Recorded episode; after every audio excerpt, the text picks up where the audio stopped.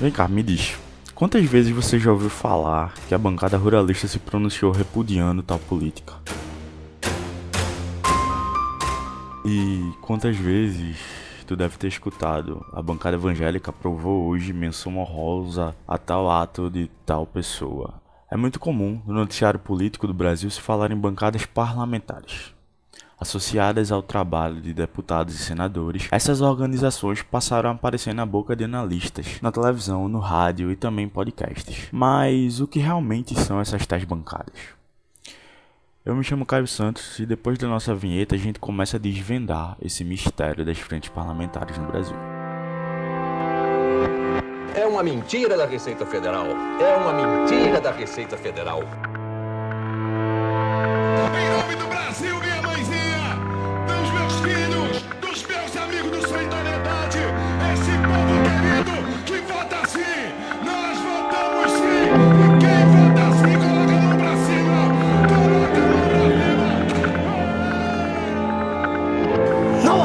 Mankind is watching, astonished, the extraordinary and unusual worldwide fact that moves daily as in a giant billiard table. Glória a Deus, glória a Deus. A bandeira nacional coloca ordem e progresso. Nunca tivemos ordem nem progresso no país. Boa parte da culpa dos senhores que aqui estão. Não tem saúde, não tem educação, não tem infraestrutura, não tem saneamento que fazer, principalmente na área da saúde. Que Deus tenha misericórdia dessa nação.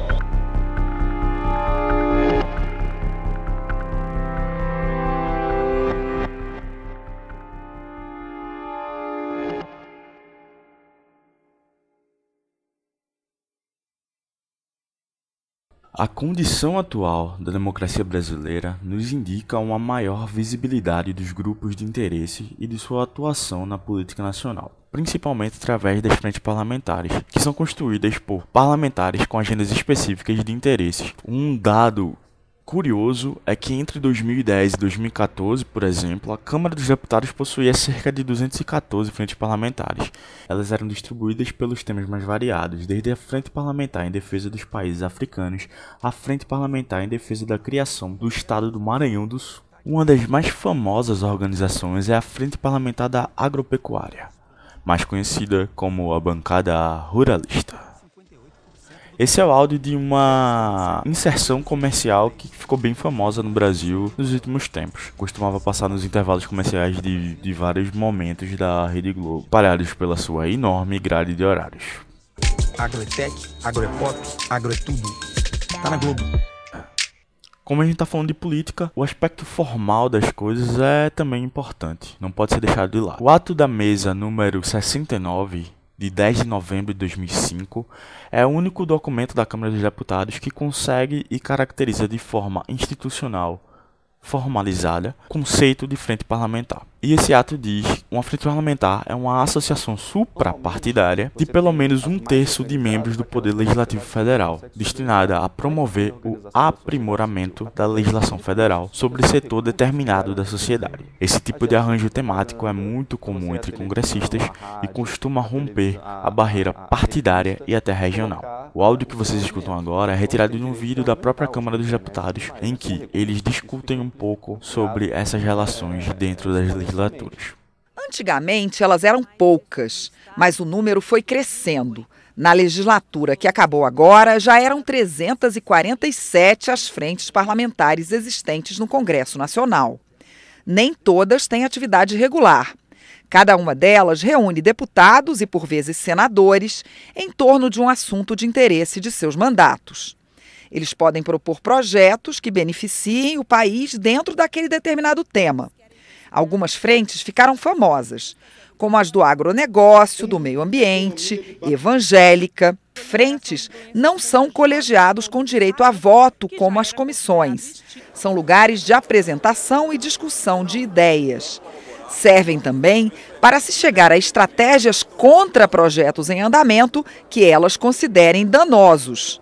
E se até 15 anos atrás a discussão sem voto chamava pouco a atenção dos parlamentares, nos últimos tempos as frentes têm ganhado cada vez mais força política.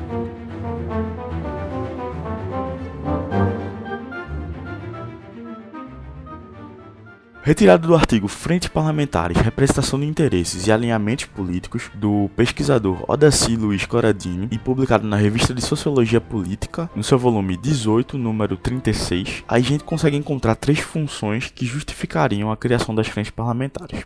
A primeira é a articulação e o agrupamento de parlamentares com afinidades eletivas ao problema em questão.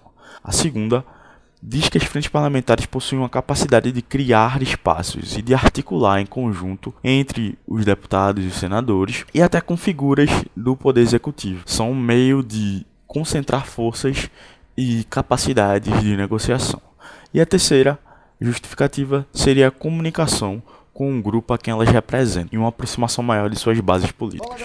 Esse que vocês escutam falando agora é o deputado Luiz Miranda do Democratas, falando sobre a Frente Parlamentar Mista da Reforma Tributária, em vídeo retirado do seu canal Luiz Miranda USA no YouTube. Vocês precisam entender o que é uma frente parlamentar. Ela pode ser da Câmara dos Deputados, do Senado ou mista, como é o caso da nossa. Mas para que isso seja possível, o deputado que está apresentando a frente parlamentar precisa da assinatura de pelo menos um terço da Câmara e um terço do Senado. Não são poucas assinaturas, são muitas assinaturas e ele precisa ter apoio de todos os pares para que seja possível. Uma reforma tributária inteligente, ela vai trazer dignidade para todos nós. E é isso que nós da Frente Parlamentar Missa da Reforma Tributária, todos, deputados e senadores, defendemos. E eu estou nessa luta junto com vocês.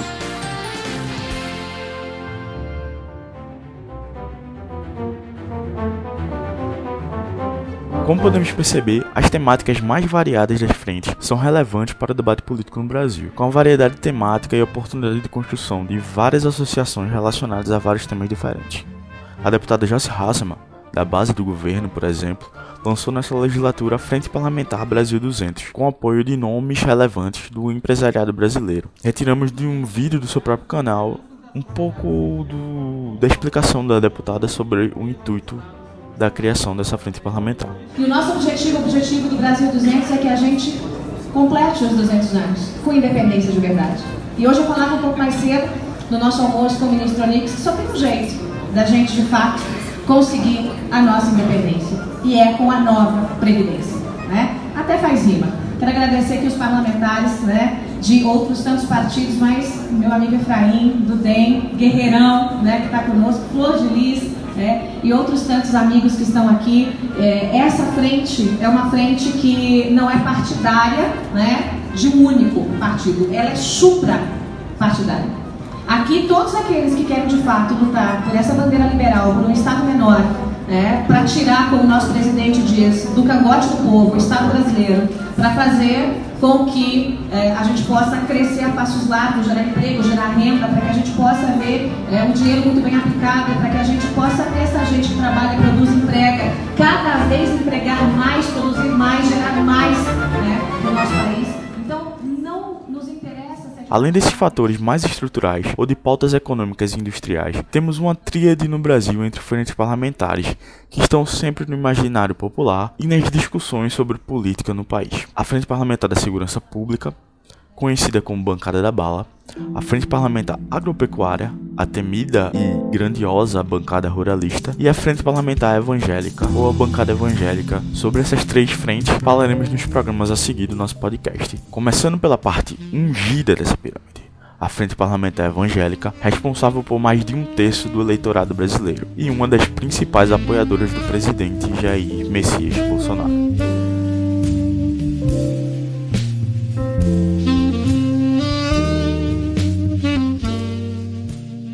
Podcast Política é Massa é uma produção autoral minha, Caio Santos, mestrando em Ciência Política pela Universidade Federal de Pernambuco, e é distribuído pela Vendaval Impacto Social, empresa de impacto social aqui de Recife. Até a próxima.